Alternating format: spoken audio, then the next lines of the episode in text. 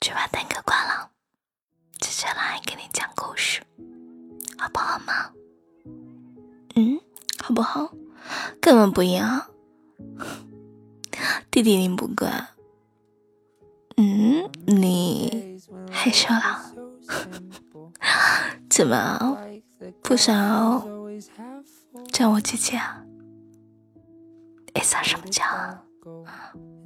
撒什么娇啊你？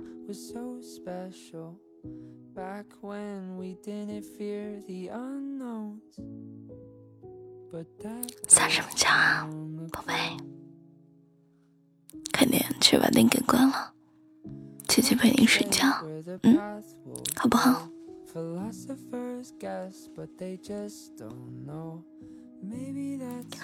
不许和我撒娇，快点吧，快点啊，嗯，快点嘛，该睡觉了。今晚的故事讲《憨憨该睡觉了》。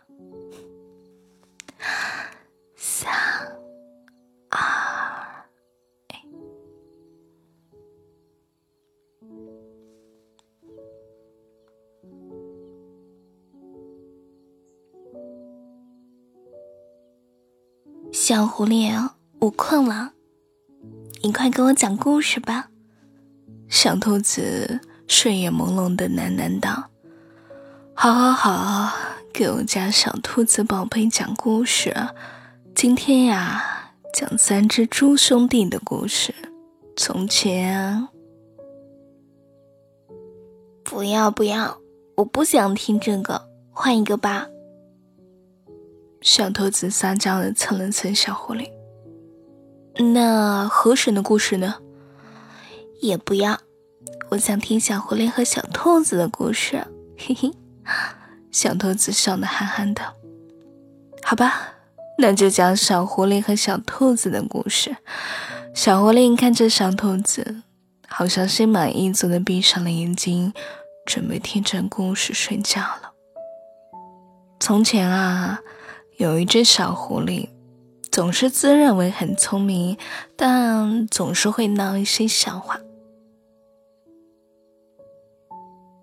比如鹅老师的帽子丢了，小狐狸就自告奋勇地说能在哪里找到，结果找回来的却是猫老师的花帽子。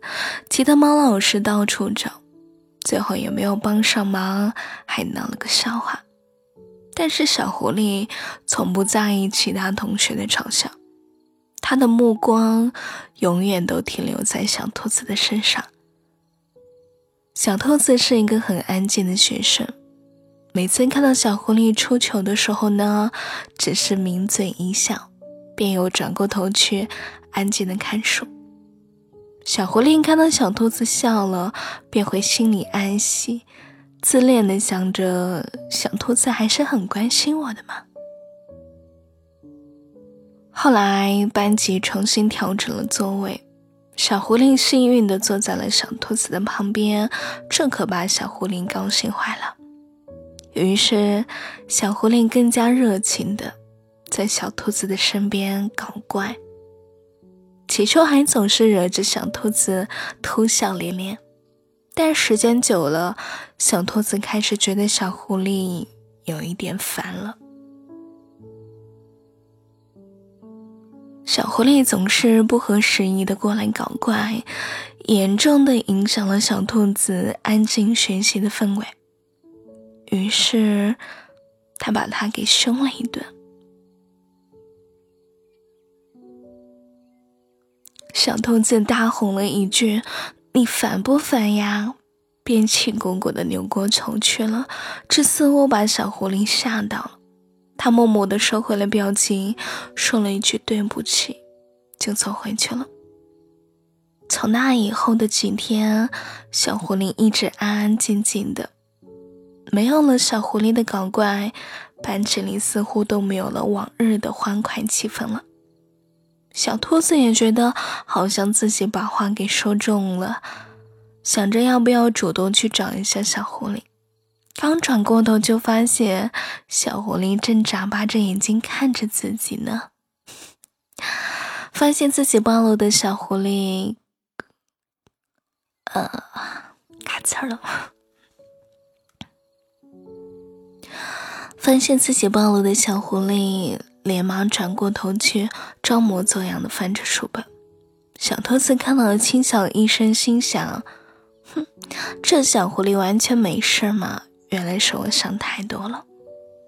但是小兔子还是过去准备和他道个歉。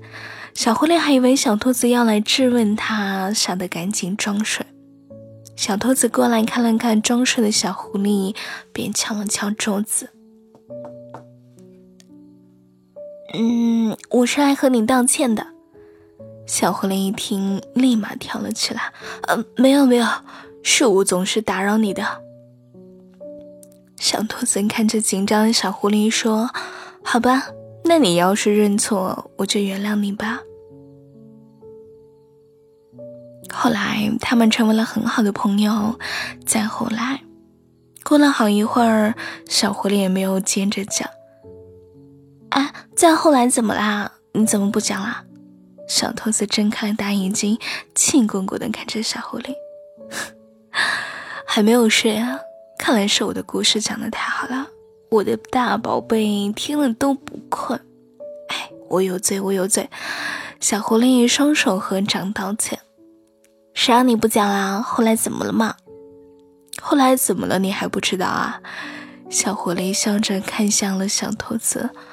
后来不知道为什么，安静的小兔子硬生生被小狐狸带成了一个憨憨，和小狐狸在一起了。这不，小兔子正躺在小狐狸的怀里睡觉呢。